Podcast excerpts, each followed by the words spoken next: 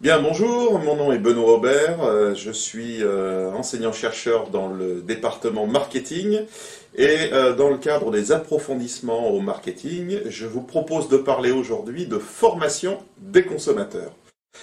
Alors, de quoi parle-t-on lorsqu'on évoque la, la, thématique de formation des consommateurs? Eh bien, c'est une démarche marketing qui est nouvelle, qui se développe énormément actuellement, qui consiste pour les équipes marketing eh bien, à s'assurer que les consommateurs ont un niveau suffisant de connaissances et de compétences pour euh, utiliser les produits que ceux-ci achètent, et donc euh, eh bien, de développer des programmes de formation euh, pour ces consommateurs. Alors, est-ce qu'il y a un réel besoin sur le marché? Il y a une étude qui le montre, étude publiée en 2005 aux États-Unis, qui a suivi, enfin, cette étude a permis de suivre une cohorte de euh, donc de, consommateurs ayant acheté des produits informatiques pour la maison.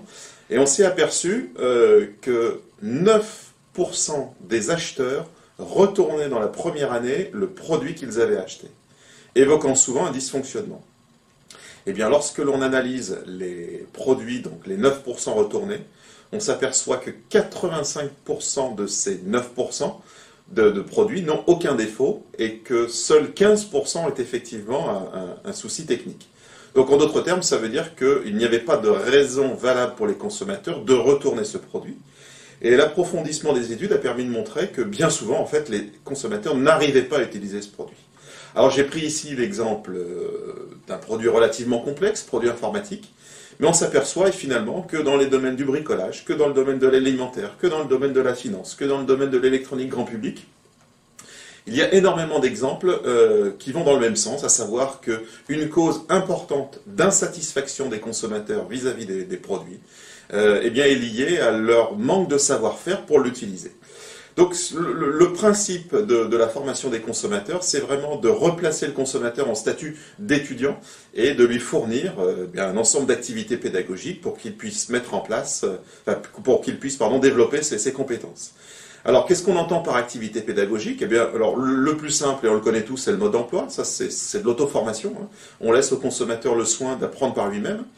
Euh, d'autres entreprises développent aujourd'hui le e-learning. Je vous incite par exemple à aller voir le site Sony101, donc euh, S-O-N-Y101.com, 101.com, oui, euh, donc est un portail de formation à distance aux nouvelles technologies, de, l'électronique grand public.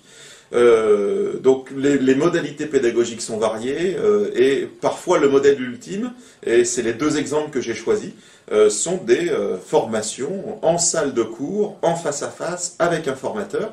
Hein, c'est par exemple Nikon qui a créé la Nikon School, euh, qui est un centre de formation basé à Paris et qui organise chaque année 200 jours de formation.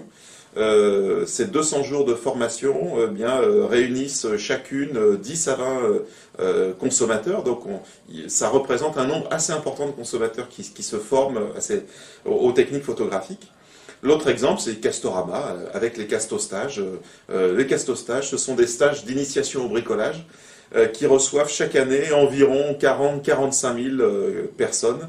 Euh, donc c'est relativement important. Voilà, ça c'est pour vous donner un, premier aperçu.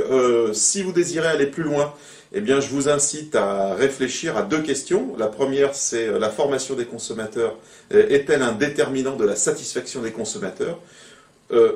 Généralement, c'est oui, ce qui nous amène à vous inciter à vous pencher sur le concept de satisfaction des consommateurs. Qu'est-ce que la satisfaction Qu'est-ce qu'on Comment on l'aborde Et en quoi la formation des consommateurs est un antécédent?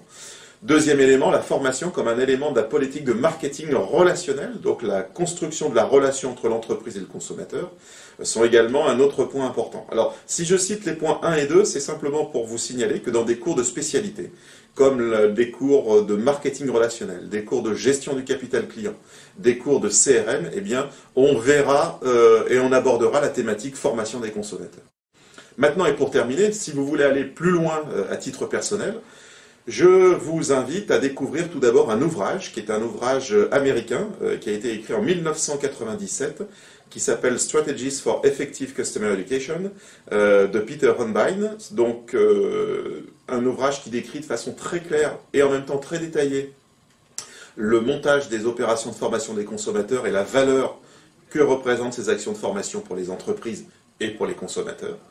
Et puis, euh, la dernière lecture que je vous conseille, c'est un article qui s'intitule Former les consommateurs à l'usage des produits, intérêts et principes de mise en œuvre, donc qui est paru en octobre 2010 euh, dans la revue française, donc la, revue qui a pour titre Décision marketing et que vous trouverez euh, à la bibliothèque de Grenoble École de Management, euh, bien entendu. Les auteurs, donc Aubert, moi-même et David Gotteland, avons rédigé cet article.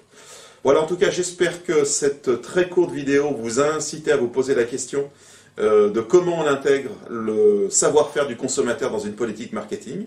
C'est encore quelque chose qui n'est pas systématique et spontané. Euh, les équipes marketing ont plutôt l'habitude d'arriver à vendre, promouvoir et commercialiser au sens large du terme des produits, sans pour autant aller voir chez le consommateur ce qui se passe une fois que celui-ci a acheté le produit. Voilà, eh bien bon cours de marketing et au plaisir de vous croiser dans un des cours de spécialité en première, deuxième ou troisième année.